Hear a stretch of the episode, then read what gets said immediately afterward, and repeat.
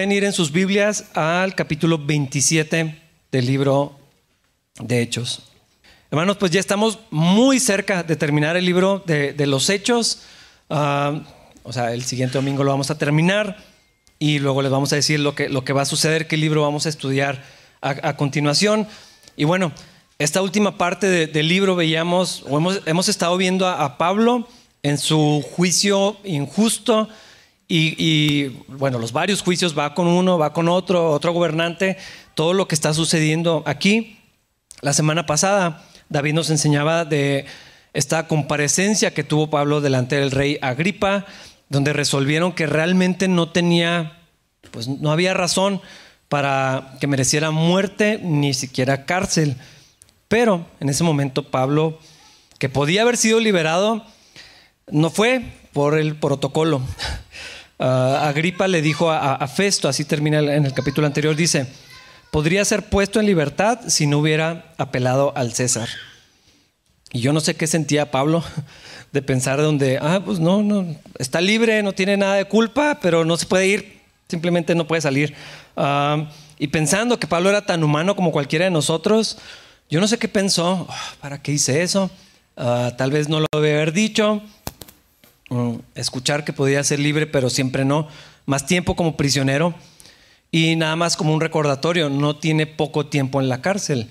Uh, más de dos años, cuando menos, ahí en prisión, nada más esperando en lo que transicionaba el gobierno de, de Félix a Festo, nada más dos años, lo que ocurrió antes y todo este tiempo después, no sé cuánto sería en total, y puedo imaginarme la tentación de sentirse frustrado, de renegar, de quejarse, de enfurecerse o de llorar rendido.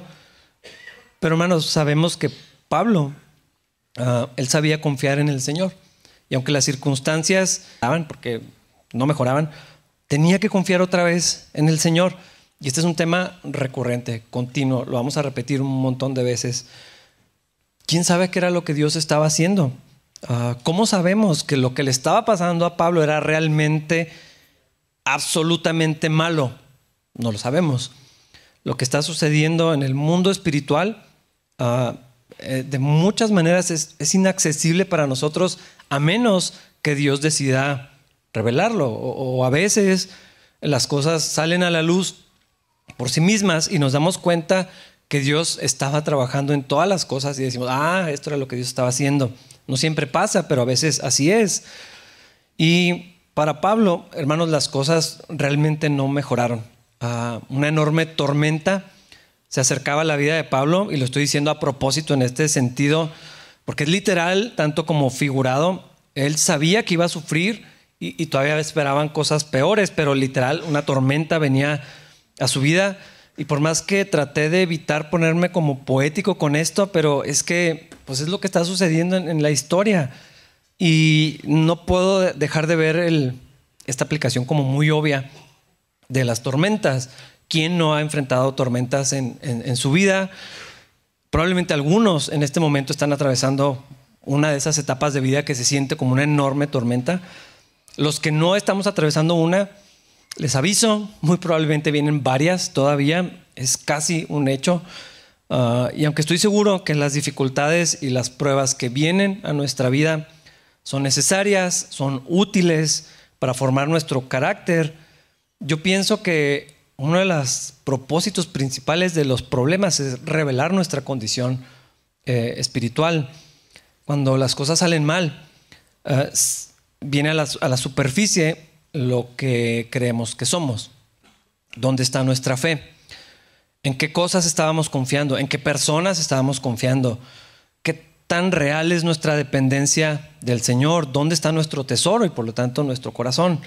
Ah, en el, caso de, Pablo, la crisis que, vino por causa de una tormenta literal, lo que hizo fue poner en evidencia su carácter que ya estaba formado, ah, dependiente del Señor, una fe firme, el fruto del Espíritu en, en su vida que le permitió ser un instrumento de bendición para otros en medio de la dificultad, en medio de la desesperanza.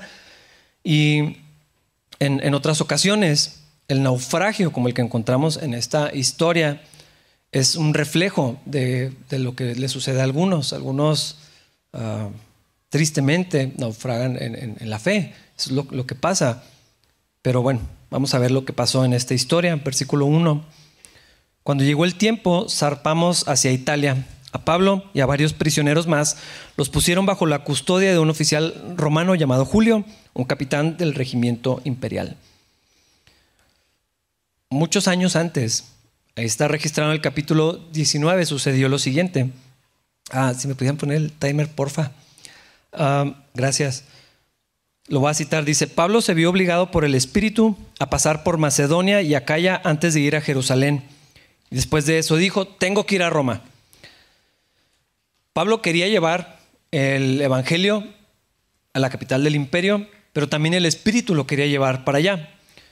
Y ahora, muchos años después, eh, y este tiempo en prisión, un juicio, no le resuelven, otro juicio, no pasa nada, los preparativos para un enorme y súper largo viaje a Roma, Pablo finalmente está cumpliendo su deseo de ir a Roma y el deseo de, Dios.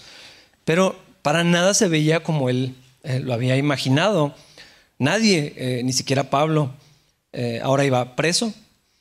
estaba custodiado por soldados romanos. Lo estaban protegiendo de que los judíos lo mataran. Ya habíamos visto que había complot para asesinarlo. Ah, iba con otros presos también, que muy probablemente tenían sentencia de muerte. O sea, iba con criminales. Es posible que algunos de ellos iban a Roma para morir en el Coliseo. Ah, y cuando estaba considerando esto, pensé cuántas veces las cosas salen tan diferentes de lo que planeábamos, de lo que deseábamos, de lo que queríamos. Y no me refiero solamente a las tragedias, ah, que sí, pero también a veces las peticiones que le llevamos a Dios, los anhelos que le llevamos al Señor. Pablo mismo lo dijo en su carta a los Efesios, dijo, el Señor puede lograr mucho más abundantemente de lo que podemos eh, imaginar y, pedir. Yo creo que muchos de nosotros eh, damos testimonio de esta verdad. Hemos experimentado la bendición de Dios así de sobreabundante. Pero también muchos de nosotros, si no es que la mayoría, hemos vivido la realidad de que las cosas salgan completamente distintas o en la dirección opuesta de lo que estábamos pidiendo y de lo que estábamos esperando. Ah, en este caso Pablo quería ir a Roma, pero no en cadenas, no en estas circunstancias. Ah, y a veces las cosas parecen ir de, mal en peor, no, no quiero ser pesimista para nada, pero así se ve lo que le está pasando a, Pablo en un sentido. Ah, aquí lo importante es que creemos de Dios y de sus planes cuando suceden estas cosas, porque son inevitables. Todas las vivimos, es necesario pasar por ellas, pero ¿qué creemos de Dios? ¿Qué, qué viene a nuestra mente cuando pasamos eh, todo esto? Sentimos que Dios no está cumpliendo su voluntad porque no está cumpliendo con la nuestra. Dudamos de Dios, dudamos del carácter de Dios, de su bondad, de su cuidado, de su amor. Eh, revela lo que, lo que creemos. Versículo 2. También nos acompañó Aristarco, un macedonio de Tesalónica. Salimos en un barco matriculado en el puerto de Adramitio, situado en la costa noroccidental de la provincia de Asia. El barco tenía previsto hacer varias paradas en distintos puertos a lo largo de la costa de la provincia. Hermanos, esto no era para nada un viaje de unas horas, así como los que hacemos nosotros, de 45 minutos, dos horas, 10 horas. Hermano, no era un viaje ni siquiera de días, nada más para tener contexto. Esto es un viaje de meses. Para llegar de donde estaban a Roma eran meses, muchas semanas lo que se planeaba para poder llegar. a y Pablo va en un barco con soldados romanos y con otros presos custodiados, probablemente encadenados, pero se le permitió viajar con amigos. Esto fue una bendición de Dios, el cuidado de Dios, y entonces van dos, Lucas, que está narrando, y Aristarco. Ah, muy probablemente ellos están financiando su propio viaje, nada más para poder acompañar a, Pablo, es casi un hecho. O sea, les dieron permiso, pero pues no les iban a dar de comer y no les iban a pagar el boleto no sé, nada más me pareció asombroso tanta lealtad y tanto compromiso, no solamente con Pablo, sino con el ministerio que ellos tenían delante de Dios, apoyando el ministerio de, Pablo ah, y el favor de, Dios para Pablo, porque esto no era lo más normal. que pudieras viajar con, amigos, con gente que te asistiera, que te apoye. No era algo que le daban a cualquier preso. Versículo 3. Al día siguiente, cuando atracamos en Sidón, Julio fue muy amable con Pablo y le permitió desembarcar para visitar a sus amigos, a fin de que ellos pudieran proveer a sus necesidades. Era obvio, o sea, ya lo sabemos, pero se vuelve muy obvio cómo la, la mano del Señor estaba con, con Pablo y gracia sobre gracia. Llegan a este puerto y lo, ah, sí, puedes bajar y ve con tus amigos aquí, te esperamos que regreses, para que lo apoyaran en, su viaje. Ah, o sea, lo dejaron bajarse y visitar a las casas sus amigos, le dieron de comer seguramente, lo equiparon tal vez ropa. Acuérdense que Pablo no venía de una casa, no empacó una maleta, o sea, él es un preso. Tiene más de dos años encerrado en una cárcel, custodiado. Ah, entonces probablemente le dieron ropa para el, viaje. Ah, se venía el invierno y en, el mar una travesía de este tipo pues, no era algo fácil de sobrellevar. Tal vez alimentos, tal vez dinero, no lo sabemos. Libros, recursos, no sabemos. Pero un viaje muy largo y el Señor lo bendijo con esto, la gracia que le dio ante Julio. Versículos 4 al 6. Desde allí nos hicimos a la mar y nos topamos con fuertes vientos de frente que hacían difícil mantener el barco en curso. Así que navegamos hacia el norte de Chipre, entre la isla y el continente. Navegando en mar abierto, pasamos por la costa de Cilicia y Panfilia y desembarcamos en Mira, en la provincia de Licia. Allí, el oficial al mando encontró un barco egipcio de Alejandría con destino a Italia y nos hizo subir a bordo. Los problemas del viaje, entre todo el itinerario que nos muestra aquí, pues los problemas salieron de inmediato. Eh, entendí que los viajes, las travesías en mar se suspendían todo el invierno. Más o menos de octubre a marzo, abril o mayo, nadie viajaba por, por barco, o al menos no se hacía normalmente, hasta que el clima fuera más favorable. Ah, así que esta primera parte del viaje no resultó como se quería. Probablemente esa es la razón por la que buscaron un barco más grande y resistente. Ahí dice que, encontraron un, barco de Egipto, porque Egipto era el proveedor de trigo para el imperio. Tenía que mandar cargamentos, trigo y quién sabe qué otros eh, productos para sostener a la capital y quién sabe qué tanto más. Entonces, en un sentido, era un viaje seguro, se hacía varias veces, continuamente estaban zarpando estos barcos y hallaban todas estas personas que eran muchísimas un barco de esta capacidad, más o menos de manera normal, llevaba 700 personas. En este caso se va a mencionar menos de 300, nada más para tener una idea de todo el drama y la escena que está pasando. Ah, pero a mucha gente. Van prisioneros, van soldados, gente de rango superior, va la tripulación, los ayudantes, eh, Pablo, sus amigos, un montón de, gente. Ah, versículos 7 al 9. Tuvimos que navegar despacio por varios días y después de serias dificultades por fin nos acercamos a Agnido. Pero veníamos, teníamos viento en contra, así que cruzamos a la isla de Creta, navegando al resguardo de la costa de la isla con menos viento frente al, al cabo de Salmón. Seguimos por la costa con mucha dificultad y finalmente llegamos a Buenos Puertos, cerca de la ciudad de Lacea. Habíamos perdido bastante tiempo. El clima se ponía cada vez más peligroso para viajar por mar porque el otoño estaba muy avanzado y Pablo comentó eso con los oficiales del barco. Era obvio que no era el mejor tiempo o época del año para hacer un viaje de esta magnitud, de esta manera. La otra opción era viajar por tierra, probablemente más largo, más difícil, más costoso. No sé, creo que perdemos de vista muy rápido las comodidades y a veces el tiempo moderno nos... O sea, a veces leemos estas cosas con nuestro lente moderno. Ay, pues a Italia, Chihuahua, Ciudad de México, Chicago, Londres. ¿Cuántas horas? El jet lag, ya me imagino.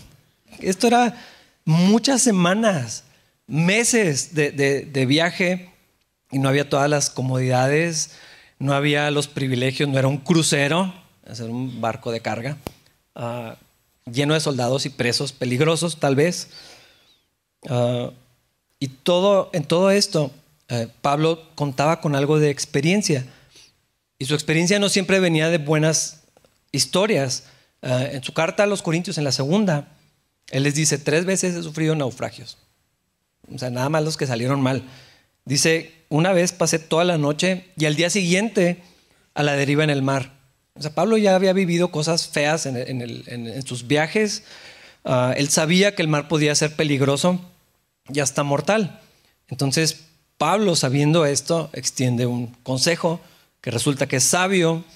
Versículos 10 al 12. Les dijo, señores, creo que tendremos problemas más adelante si seguimos avanzando. Naufragio, pérdida de la carga y también riesgo para nuestras vidas. Pero el oficial a cargo de los prisioneros le hizo más caso al capitán y al dueño del barco que a Pablo, ya que Buenos Puertos era un puerto desprotegido, un mal lugar para pasar el invierno. La mayoría de la tripulación quería seguir hasta Fenice, que se encuentra más adelante en la costa de Creta, y pasar el invierno allí. Fenice era un buen puerto con orientación solo al suroccidente y al noroccidente. Ahí nos deja ver el itinerario, o sea, no era el plan de que, ah, llegamos y recargamos gasolina, y o sea, vamos a pasar el invierno y luego ya seguimos con el viaje. Era algo eh, enorme lo que estaba pasando. Entonces, Pablo habla con, sus, con los superiores del, regimiento hermano. No es buena idea que viajemos. Sería mejor quedarnos. El capitán, va, perdón, habla, eh, eh, este oficial va y habla con el capitán del barco y sé qué va a saber. Yo soy el capitán, no sé ¿cómo va a ser más sabio el consejo de un prisionero X que no lo conocían, que el mismo capitán, que seguramente había llegado a esta posición por experiencia, un montón de trabajo, muchos años de alguien que sabía del mar. Lo interesante aquí, por eso lo estoy mencionando, es que Dios estaba trayendo sabiduría por medio de Pablo. No era nada más Pablo dando una opinión, porque sí, y no, era, no creo que estuviera nada más pensando en guardar su vida, ah, sino que Dios estaba hablando a través de Pablo y despreciaron el consejo de Pablo y el Señor va a usar estas circunstancias para tocar la vida de varias personas. Ah, entonces, están ahí en buenos puertos. Ah, nadie se quiere quedar ahí, es una ciudad fea o no sé por qué no la querían. Nadie quería pasar ahí el invierno. Pablo les dice que se quede, pero se van, deciden zarpar de nuevo. Versículos 13 al 15. Cuando un viento suave comenzó a soplar desde el sur, los marineros pensaron que podían llegar a salvo. Entonces levaron anclas y navegaron cerca de la costa de Creta. Pero el clima cambió abruptamente y un viento huracanado llamado nororiente sopló sobre la isla y nos empujó a mar abierto. Los marineros no pudieron girar el barco para hacerle frente al viento, así que se dieron por vencidos y se dejaron llevar por la tormenta. Dijeron, ¿este qué vas a ver? Y lo salen y lo está el viento así como apacible y dijeron, obviamente nosotros sabemos lo que estamos haciendo.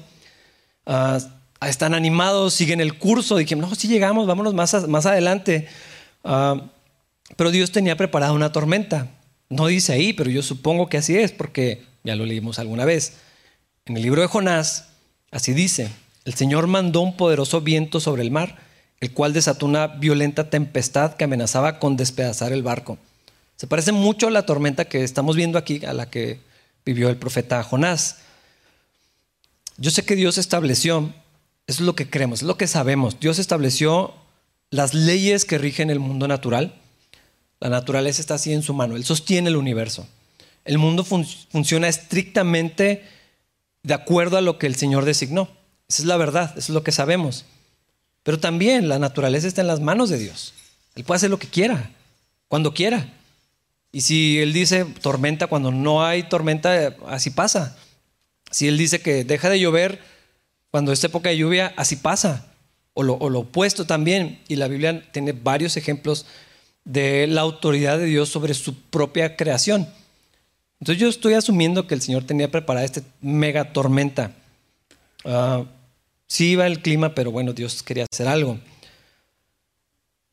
Dice, y esta frase me encanta en la Biblia, que este mundo es el estrado de sus pies. O sea, el banquito donde pone los pies en su trono. Y a veces se nos olvida la capacidad, la magnitud, la majestuosidad, la grandeza de nuestro Dios. Este mundo que nos agobia, a veces hay cierta idolatría fuera de lugar a la naturaleza, la madre naturaleza. Es nada más el lugar donde el Señor reposa sus pies. Ese es nuestro Dios. Ah, y entonces Él puede hacer lo que quiera. Manda tempestades cuando quiere, las detiene si quiere. Vimos al Señor Jesucristo reprendiendo al mar y lo calla. Y entonces gran bonanza. Yo pienso que el Señor mandó esta tempestad. Ah, pero hermanos, más allá de eso, que sí es importante, Dios también lo hace en nuestras vidas. Las cosas siguen el curso normal. Todos, hay cosas que todas las personas atravesamos, creyentes y no creyentes. Van a pasar. La muerte es un proceso natural para todos, los que estamos en Cristo y los, y los que no. Dificultades, problemas. Yo creo que a veces también el Señor envía ciertas cosas a nuestra vida para sacudirnos y recordarnos de Él y nos aferremos a Él. Ah, demostrando que Pablo tenía razón cuando dio este consejo. Lo que parecía ser un viaje normal y tranquilo de pronto se convirtió en un poderoso huracán. Una tormenta, yo sé que huracán se llama, no sé si lo sabían, o sea, la misma tormenta no se llama igual en cualquier parte del mundo. Es huracán si está en un lado del Pacífico, tifón si está en quién sabe dónde. No los quiero aburrir con eso, ni siquiera me lo aprendí. Pero le voy a decir huracán porque así podemos identificarnos, aunque estoy diciendo algo que está mal. No se llamaba huracán porque era ahí. ¿Quién le importa eso? Pero entonces un huracán apareció de la nada. O sea, todo va así, el viento tranquilo, la brisa del mar, el barco avanzando y de pronto, o sea, de, un momento, dice que abruptamente, eh, de la nada, llega una tormenta tan fuerte que marineros experimentados no pudieron dirigir el barco. O sea, fue tan caótico lo que estaba sucediendo que dijeron, pues ya, que nos lleve a donde sea. Es más problemático tratar de, tener un curso y dejaron que se llevara este, este barco. Yo no sé si has estado o cuando menos has visto algún video de cómo se ven las olas en una tormenta en el mar. Es algo aterrador. O sea, es impresionante, pero es aterrador cómo, o sea, los barcos casi se ponen verticales y vuelven a bajar. Eso es lo que está pasando aquí, una mega tormenta, un huracán. Y entonces dijeron, no podemos hacer nada en contra de esto y se dejan, se dejan ir. Versículos 16 y 17. Navegamos al resguardo del lado con menos viento de una pequeña isla llamada Cauda donde con gran dificultad subimos a bordo el bote salvavidas que era remolcado por el barco. Después los marineros ataron cuerdas alrededor del casco del barco para reforzarlo. Tenían miedo de que el barco fuera llevado a los bancos de arena de Sirte, frente a la costa africana. Así que bajaron el ancla flotante para disminuir la velocidad del barco y se dejaron llevar por el viento. Esto está empeorando literal en todos los sentidos los barcos llevan botes salvavidas, lo levantaron para que no fuera a ser sacudido y chocara y hicieran una perforación y destruyera el, barco. Dice que lo estaban amarrando con cuerdas, posiblemente eran cables para que no se partiera. O sea, lo estaban para... tal era la fuerza de las olas del viento y la tormenta que estaba pasando que el barco literal se podía abrir. Entonces lo están amarrando para que no pase eso. Están en caos y ya hicieron lo que se podía, tenían miedo de que los arrastrara hasta eh, el sur, ahí en el mar, ah, y llegaran a la costa de, África y se dejaron llevar. Bueno, pues ya que pase lo que tenga que, pasar. Uh, era una tormenta terrible y las posibilidades de sobrevivir era cada menos. Mucho drama, la verdad, es lo que está pasando aquí. Versículos 18 al 20. El próximo día, como la fuerza del vendaval seguía azotando el barco, la tripulación comenzó a echar la carga por la borda. Luego al día siguiente hasta arrojaron al agua parte del equipo del barco. La gran tempestad rugió durante muchos días, ocultó el sol y las estrellas hasta que al final se perdió toda esperanza. A esto me refería justamente, la tormenta no ha disminuido. O sea, pasaron la primera noche y cuando caen estas tormentas uno dice, bueno, ya que amanezca a ver si... No, o sea, estaba peor, seguía azotando, empiezan a deshacerse de la carga, ya están perdiendo los recursos, el equipo del barco lo empiezan a, arrojar también para que no estuviera tan pesado y se mantuviera lo más a flote posible eh, y no tuvieran el riesgo de, ser destruidos. Están haciendo todo el protocolo que hacen los marineros. Están reduciendo las opciones, pero hermanos, cada vez son menos. Tanto así que llegó al punto donde perdieron la esperanza. O sea, no esto era fuera de lo normal. O sea, dijeron ya, o sea, no hay nada por hacer, o sea, nos vamos a morir. Esta tormenta no bajó su fuerza por varios días, dice hay muchos días, quién sabe cuántos. Y como el cielo estaba completamente cerrado por la tormenta, no sabían dónde estaba el sol, dónde están las estrellas, y sabemos que la gente se orientaba con las estrellas, ah, ya está la constelación, entonces vamos para allá. Entonces están completamente perdidos en el mar. Ah, ya, no, ya no pueden navegar, ni siquiera saben dónde están, cómo van a saber para dónde deberían de, irse. Entonces cualquier movimiento en falso pone en riesgo sus vidas. Rocas, como decía ahí, arena, o, de plano podían este, irse a perdidos en el océano, quién sabe, nadie sabe dónde están. Tal vez salieron de, del mar Mediterráneo hasta... Ellos literal no, no saben dónde se encuentran. Y yo sé que esta es una historia de una tormenta literal. Pero ¿por qué está registrada aquí en la Biblia?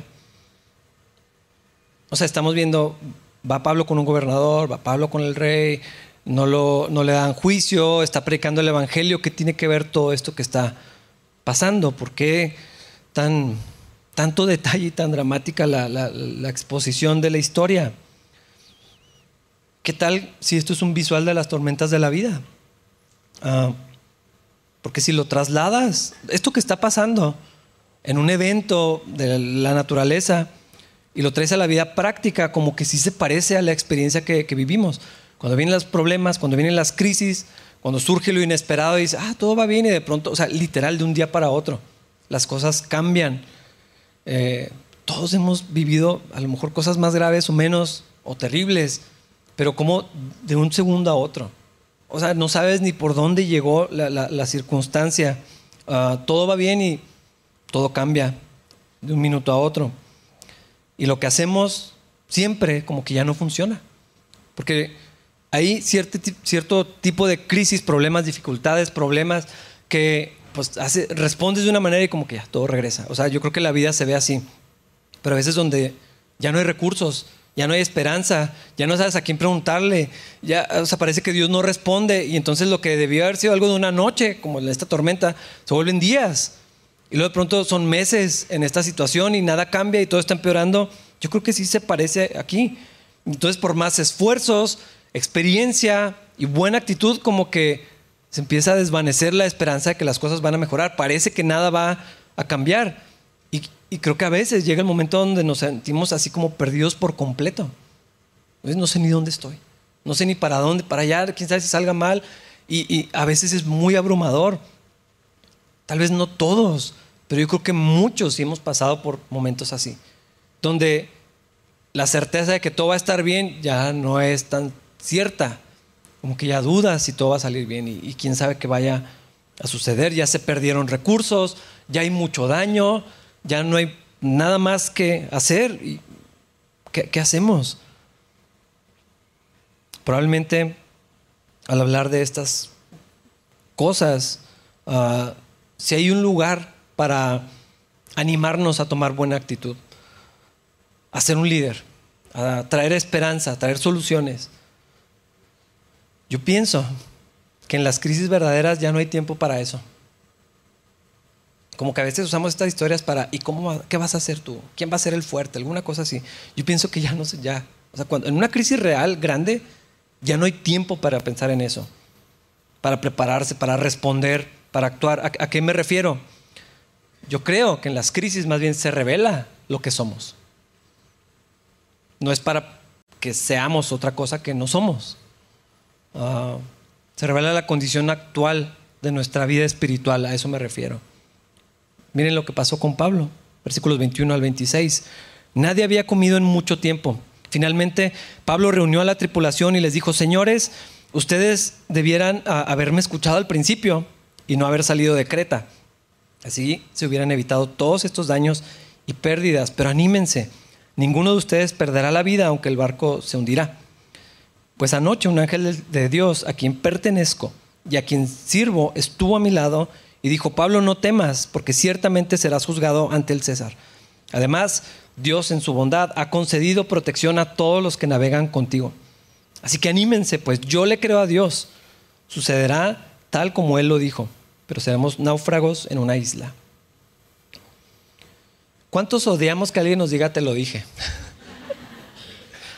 Yo creo que casi siempre está mal hacerlo, pero no siempre. Porque Pablo, con mucha gracia, con mucha gentileza y en medio de la peor de las desesperanzas, les está diciendo, les dije, si me hubieran hecho caso. Yo creo que a veces es necesario decir o que nos pregunten, eh, ¿Por qué no me escuchaste? Tal vez es la voz de Dios que nos está recordando nuestra falta de fe. ¿Por qué no confiaste en mí? Ah. de hecho, esa fue una pregunta constante del Señor para sus discípulos, hombres de poca fe. ¿Hasta cuándo? Todavía no creen. E, e, ese era un tema recurrente. No les habló del carácter necesariamente, pero una de las cosas que continuamente el Señor les señaló, reprendió a sus discípulos, era su falta de fe. Cuando Pedro se hunde en el mar. No le dijo, bueno, Pedro, casi lo logras, pues sí caminaste, hay que reconocerte. Dice, Pedro, ¿es en serio? O sea, ¿hasta cuándo vas a confiar en quién soy? ¿Qué más necesitas? ¿Qué te hace falta para que confíes en mí? Yo creo que eso sí es continuo. Ah, la diferencia entre el Señor y una mala motivación es que cuando Dios nos habla o el Espíritu de Dios a través de alguien nos confronta con estas cosas, es para animarnos. Ah, no es para ofender, porque a veces cuando decimos el te lo dije es para reclamar, es como un reproche, te dije, así casi con, como con coraje. Pero Pablo no le está diciendo eso, es para animarlos. Me hubieran escuchado, Dios, Dios está con nosotros y lo quiere animarlos. Él está confiado en el Señor y quiere compartir con ellos la esperanza que tiene en Dios. Por eso me deberían de escuchar, porque el Señor está hablando. Pablo sabía que tenía que ir a Roma, porque el Espíritu se lo había indicado, no nada más porque él quería ir. Pero además, una noche antes, esto es maravilloso, porque en medio de la tormenta, un ángel fue y le dijo, Pablo, ten ánimo, si vas a llegar a Roma, no se van a morir aquí. El barco sí va a fracasar este viaje, pero tú vas a ser testigo allá en Roma. Ya le había aparecido el Señor para decirle eso. Y luego la noche de la tormenta, o una de esas noches, eh, un ángel apareció a Pablo y lo animó. No tengas miedo, si vas a llegar, si van a llegar a Roma.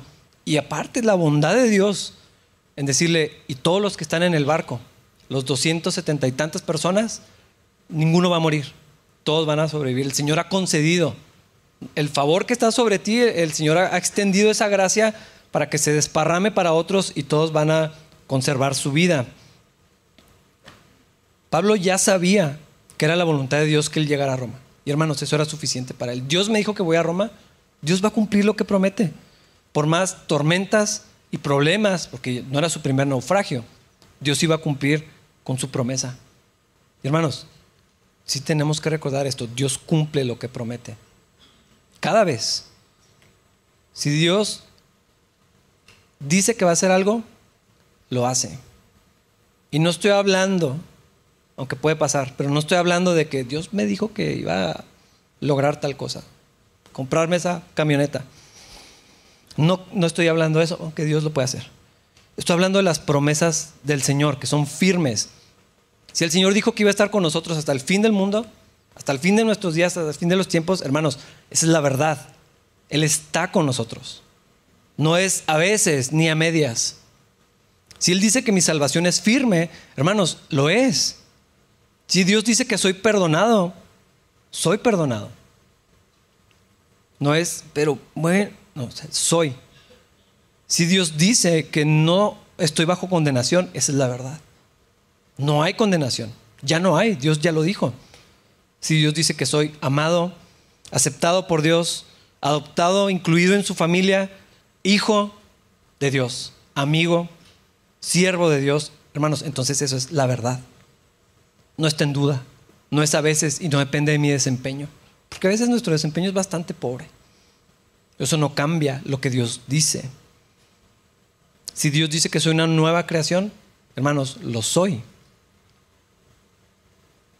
Si Dios dice que soy libre, entonces soy libre libre del pecado, entonces esa es la verdad. Si Dios dice, nuevo corazón, esa es la verdad. Con nuevos deseos, esa es la verdad. Capaz de hacer la voluntad de Dios, pero no solamente eso, quiero hacerla. Eso es lo que Dios dice. ¿Por qué repetimos otras cosas? Ah, es que queremos hacer lo malo. Un creyente ya no. Esa es la carne, ahí está.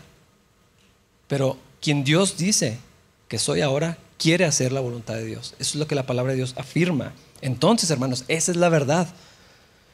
Y en lo más práctico de estas verdades, ¿cómo, cómo traducimos esto al día a día? Si Dios dice que puedo amar a mi esposa como Cristo a la iglesia, no es, uy, qué difícil estándar, pues. No, esa es la verdad. Porque el Espíritu de Dios está en mí. El mismo Espíritu que no es subir la barra para... Eso es lo que Dios dice. Eso es lo que Dios dice. Si Dios dice que puedo vivir en pureza, hermanos, esa es la verdad. ¿Por qué andamos viviendo mentiras entonces? Aquí es una promesa de llegar a Roma, pero hay otras más importantes. ¿Por qué no las vivimos? ¿Por qué vivimos bajo mentiras? Escuchando lo que sentimos, creyendo algo que alguien nos dijo que no es cierto, distraídos con las cosas de este mundo, dudando, inestables, inconstantes como la onda de mar, dice Santiago. Si Dios dice algo, hermanos, esa es la verdad. Y la vida cristiana es en la fe. Estamos esperando a que haya resultados, a que eh, de alguna manera todo se acomode. Pero hermanos, aunque yo no lo vea, yo no lo sienta. Y la supuesta evidencia a mi alrededor, la voz del enemigo o a veces personas que cumplen con la voz del enemigo, con su rol, lo que Dios dice es lo verdadero. La esperanza de Pablo estaba en lo que Dios había dicho. Si volteaba las circunstancias, ¿cómo iban a llegar a Roma? Por eso nadie tenía esperanza. No podían, ni siquiera sabía dónde estaban, menos llegar hasta Roma. Pero la mirada de Pablo no estaba en lo que estaba viviendo y sintiendo. Él se estaba muriendo de hambre como todos, cansado, empapado probablemente, sin saber qué más hacer. Pablo era uno más de, los que estaban en el barco. Pero él sabía, bueno, pero Dios dijo. Pero Pablo, ¿cómo va a ser posible? Es que Dios dijo. ¿Cómo lo va a hacer? Yo qué sé. ¿Se acuerdan Abraham? Te va a dar un hijo, pero Estamos viejitos y nunca hemos podido tener hijos. Dios dijo, sacrifica a tu hijo. Pero era la promesa. Pues no, sé, si Dios lo quiere revivir, lo revive. O me da otro, yo, yo no sé. Eso no es mi, mi asunto, es que Dios dijo. Hermanos, los cristianos así podríamos vivir. Dios dijo. Así vivía Pablo. Y no hay ninguna diferencia entre Pablo y nosotros. Es que no hay, hermanos, es el mismo Espíritu, es el mismo Dios, el de Pablo, el, nuestro también. Y encima de todo esto, de la certeza que Pablo tenía, la promesa que Dios le dijo a Pablo de lo que iba a pasar, la bendición de Dios alcanzó a otros. Y yo pienso que así pasa todo el tiempo. Ah, no sé cómo se va a ver cada vez y para cada uno de nosotros, pero yo creo que así es. La bendición de Dios siempre se, derrama, sobreabunda. Dios, Dios es generoso y no da a medias. Eh, se extiende para que otros puedan disfrutar esa bendición, pero para que puedan conocerlo, para que lo puedan voltear a ver. Aquí está pasando, la gente guardó su vida, es un regalo enorme. Dios pudo haber guardado nomás a Pablo. Era el que a Dios le interesaba que llegara a Roma. Todos los demás, ¿para qué? Pero Dios extendió su misericordia. Versículos 27 al 29. Como a la medianoche de la decimocuarta noche de la tormenta. Mientras los vientos nos empujaban por el mar Adriático, los marineros presintieron que había tierra cerca. Arrojaron una cuerda con una pesa y descubrieron que el agua tenía 37 metros de profundidad.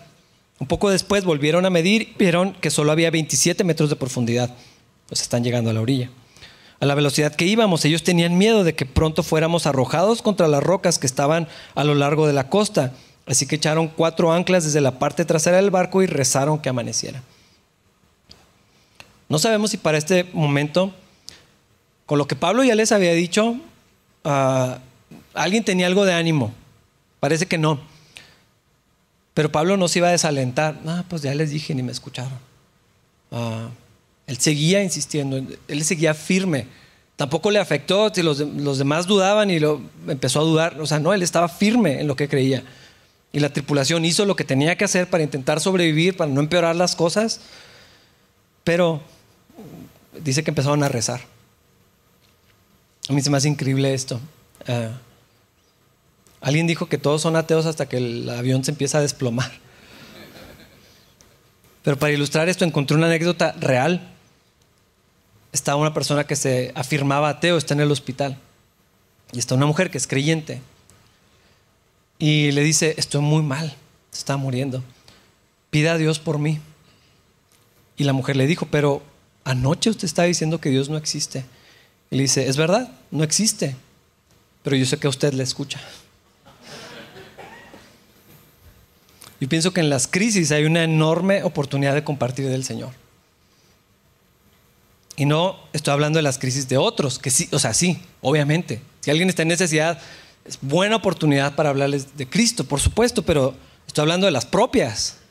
O sea, cuando tú estás en crisis, es una oportunidad para que tú compartas a otros del Señor. En lugar de ensimismarte y en lugar de que estemos ahí todos lamentados, sufriendo y contándole a todo el mundo por qué deberían de tener lástima de nosotros, ahí Dios quiere usarnos para compartir del Señor a otros. Eso es lo que está pasando aquí. No sé si de pronto pensamos que Pablo no estaba sufriendo lo que todos los demás. O todos estaban padeciendo, pero Pablo así como en una cápsula, para nada versículos 30 al 32. Luego los marineros trataron de abandonar el barco. Bajaron el bote salvavidas como si estuvieran echando anclas desde la parte trasera del barco. Así que Pablo le dijo al oficial al mando y a los soldados, todos ustedes morirán a menos que los marineros se queden a bordo. Entonces los soldados salvavidas y lo dejaron a la deriva. Los marineros dijeron, si alguien se va a salvar, que seamos nosotros. Y luego, vamos a bajar las anclas y están bajando el bote para escapar en, en él. Qué triste. Y hermanos, qué patético también. Porque las dificultades algunos huyen. Y que sufra quien tenga que sufrir.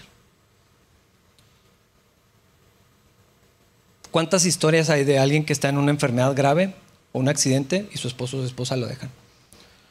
Y ahorita que está tan a favor el amarte a ti mismo y tu salud mental, hay una noticia donde es que el cáncer de mi novio estaba afectando mi salud mental. Por eso lo dejé. Pero voy a correr una carrera en su honor. ¿Qué es eso? Hay gente que huye de los problemas. Y si van a sufrir, que sufran. Tengo mil ejemplos de esto. En el divorcio puede pasar esto. Tal vez no siempre, pero en experiencia yo lo viví. Quien tenga que sufrir. A mí me importa lo que me pase a mí. Hay un montón de, cosas y en las crisis, hermanos, algunos permanecen y otros huyen. Que no les toque ningún daño. Eso es lo que están haciendo estos marineros. Que se mueran. Pero yo no. Y yo creo que la bendición de Dios está en el que permanece, en medio de la crisis. El que persevera bajo la prueba, dice la misma palabra del Señor. Y me encanta que Pablo descubrió el plan y dijo, no, aquí nadie se va. Él no lo podía hacer, pero habló con los soldados para que no los dejen escapar. Si se van, nos vamos a morir todos, entonces o nos morimos todos o no se muere nadie. Y está demostrando algo importante, su carácter. Es su confianza en Dios, pero no está Pablo allá escondido orando, dependiendo de Dios allá encerrado en el cuarto. Su confianza en Dios la está ejerciendo de alguna manera. Nadie se va a morir, así que nadie se va. Y si se acuerdan que Pablo era un preso? Aquí está liderando el barco. El capitán, quién sabe de dónde está. Y Pablo, al que pues, es uno de los que va ahí, está cumpliendo con un rol que Dios le, dio en ese momento y dice, alguien tiene que hacer algo y lo voy a hacer yo. Y entonces su confianza en Dios la está poniendo en práctica para poner orden, para animar a otros. O sea, vemos el corazón de Pablo, vamos a comer necesitamos estar fuertes. Tengan ánimo, Dios está con nosotros, nadie se va a morir. De aquí nadie se me va. También. Se parece mucho a Cristo. Ese es el mismo espíritu de Cristo. Cuando el Señor necesitó ser duro, lo hizo. Cuando fue gentil, extremadamente amable, bondadoso y misericordioso. Pero no son opuestos. La mansedumbre es precisamente eso, es una autoridad y es la capacidad y el poder sujeto, eh, con riendas, es lo que vemos en, Pablo. Y todavía hay más.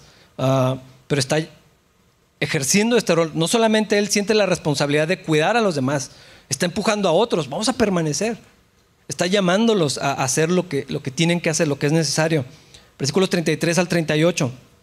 Cuando empezó a amanecer, Pablo animó a todos a que comieran. Ustedes han estado tan preocupados que no han comido nada en dos semanas, les dijo. Por favor, por su propio bien, coman algo ahora, pues no perderán ni un solo cabello de la cabeza. Así que tomó un poco de pan, dio gracias a Dios delante de todos, partió un pedazo y se lo comió. Entonces todos se animaron y empezaron a comer los 276 que estábamos a bordo. Después de comer, la tripulación redujo aún más el peso del barco, echando al mar la carga de, trigo. Hermanos, el corazón de Pablo no era un héroe como a veces imaginamos, el héroe solitario, frío, allá aislado, que se guarda su dolor, pero que hace lo correcto, lo necesario para salvar a otros. Más bien, Pablo está reflejando el carácter de Cristo, sí con la autoridad, Está haciendo cosas fuera de su rango, estamos de acuerdo en eso. Él es un preso nada más. Pero también está siendo compasivo y firme al mismo tiempo. Diciendo, eh, animando a la gente, pero mostrando amor, mostrando cuidado por los demás. Dos semanas de lucha en el mar, peleando por su vida. Obviamente, ¿quién, eh, quiere venir a cenar? Pues, no. ¿Quién va a hacer la cena? Pues, si se comieron algo, lo primero que pudieran. Ah, no sabemos si era ayuno total, pero dos semanas sin que nadie había comido en forma. Obviamente, están peleando por su vida. Pero Pablo, además de sabio, está cuidando de, otros. Ah, sabía que necesitaban comer para sobrevivir, que necesitaban ser alentados, más que solamente el alimento. Encontrar. Era una crisis grave físicamente estaban seguramente desgastados, pero en su espíritu, que es más importante, nadie tenía esperanza, ya lo vimos ahí, nadie tenía ánimos, nadie tenía fuerza, nadie tenía ganas. Porque es lo que pasa cuando los problemas se alargan tanto que dices, ya lo que sea, ya, o sea, ya no puedo, ya ni modo. Así estaban. Así desgastantes son las luchas en la vida. Entonces, ¿qué hace Pablo? Comparte de lo que él sabe, de lo que él es, de lo que él cree, de lo que él vive. No se inventa una responsabilidad, no piensa, alguien tiene que ser el más fuerte. Tenemos, esta idea de que así funciona. Es que ahora estoy mal porque me cansé de ser el fuerte. ¿De dónde te sacaste eso? Dios, o ¿dónde Dios te dijo que fueras el más fuerte y que te aguantaras todo? E, esa no es la vida cristiana. Es otra cosa, es una fortaleza que está fuera de nosotros. Es un recurso del cielo que nos sostiene, que no te lo tienes que inventar. Ahí está es constante, es permanente. El gozo del Señor, la paz de Cristo en nosotros, que sobrepasa la, razón. Pablo no se sacó nada de la manga, no llegó el momento de ahora sí ser alguien. Es lo que él ya era. A pesar de tantos años de desgaste, de pruebas, de dificultades, prisiones, pedradas, golpes, traiciones, difamaciones, o sea, juicios interminables, mucha persecución, toda la tribulación, pero estaba firme en el Señor. Y él mismo lo describe, el hombre exterior cada vez está peor, pero el hombre interior fortalecido.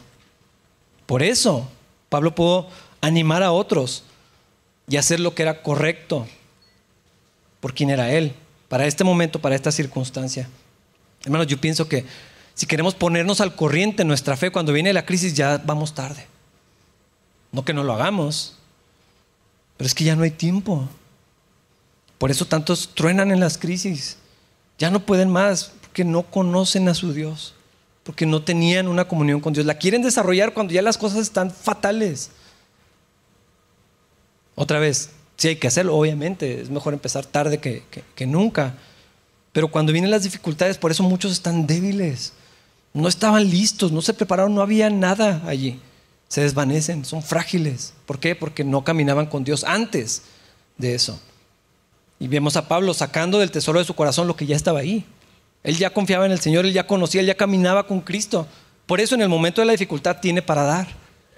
El fruto del Espíritu está en él. No está buscándolo. es como un árbol de vida que tiene fruto. Entonces la bendición es para, para los demás también. Entonces en un barco lleno de paganos, incrédulos, idólatras y pecadores, vemos a Pablo partiendo el pan. Me parece increíble esta escena, ah, dando gracias a Dios. Vamos a comer. No les preguntó, ¿les molesta si oramos? Vamos a dar gracias a Dios porque Él es el que nos ha sostenido y nos va a guardar y los, los anima. Dice, Él comió primero para que la gente se animara y tuviera esta confianza. 276 hombres duros, recios, formados en los ambientes más pesados. Estamos hablando de soldados, marineros y presos. No era su equipo de la iglesia. ¿Qué selección? Y todos sometidos a Pablo, que no tenía nada de especial, que hasta se burlaban de su apariencia. ¿Por qué? Porque la autoridad de Cristo, el Espíritu de Dios estaba en él y obraba y entonces Pablo hacía lo que Dios le llamaba a hacer. No tenía nada que ver con él. Era Cristo en él, reconociendo su liderazgo. Pablo dice que como vamos a comer. Oye, Pablo diciéndole al soldado romano, oye, que estos no se vayan. Sí, Señor.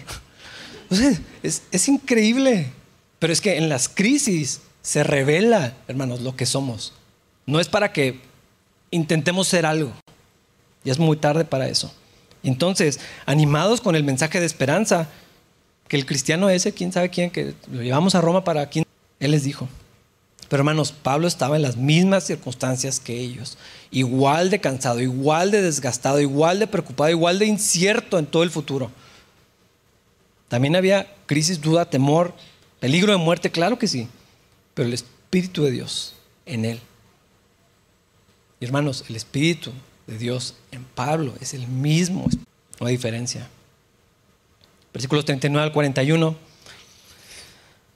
Cuando amaneció, no reconocieron la costa, pero vieron una bahía con una playa y se preguntaban si podían llegar a la costa haciendo encallar el barco. Entonces cortaron las anclas y las dejaron en el mar. Luego soltaron los timones, izaron las velas de proa y se dirigieron a la costa. Pero chocaron contra un banco de arena y el barco encalló demasiado rápido. La proa del barco se clavó en la arena, mientras que la popa fue golpeada repetidas veces por la fuerza de las olas y comenzó a hacerse pedazos.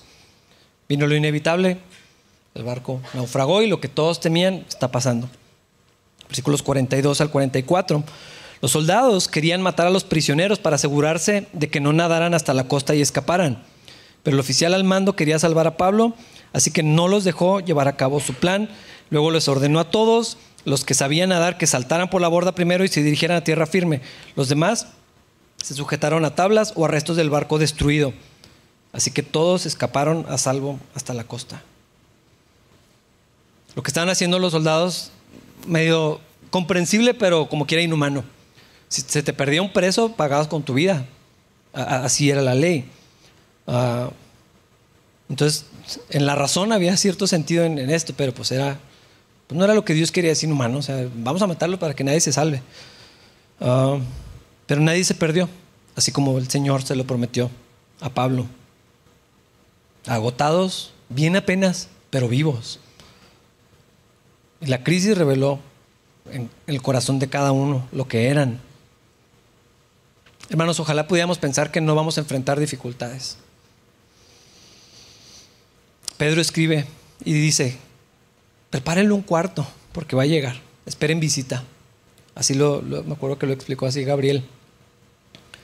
Ah, seríamos muy ingenuos si creyéramos que no vienen dificultades. Van a venir. Pero hermanos, en esas tormentas, ¿qué va a salir de nosotros?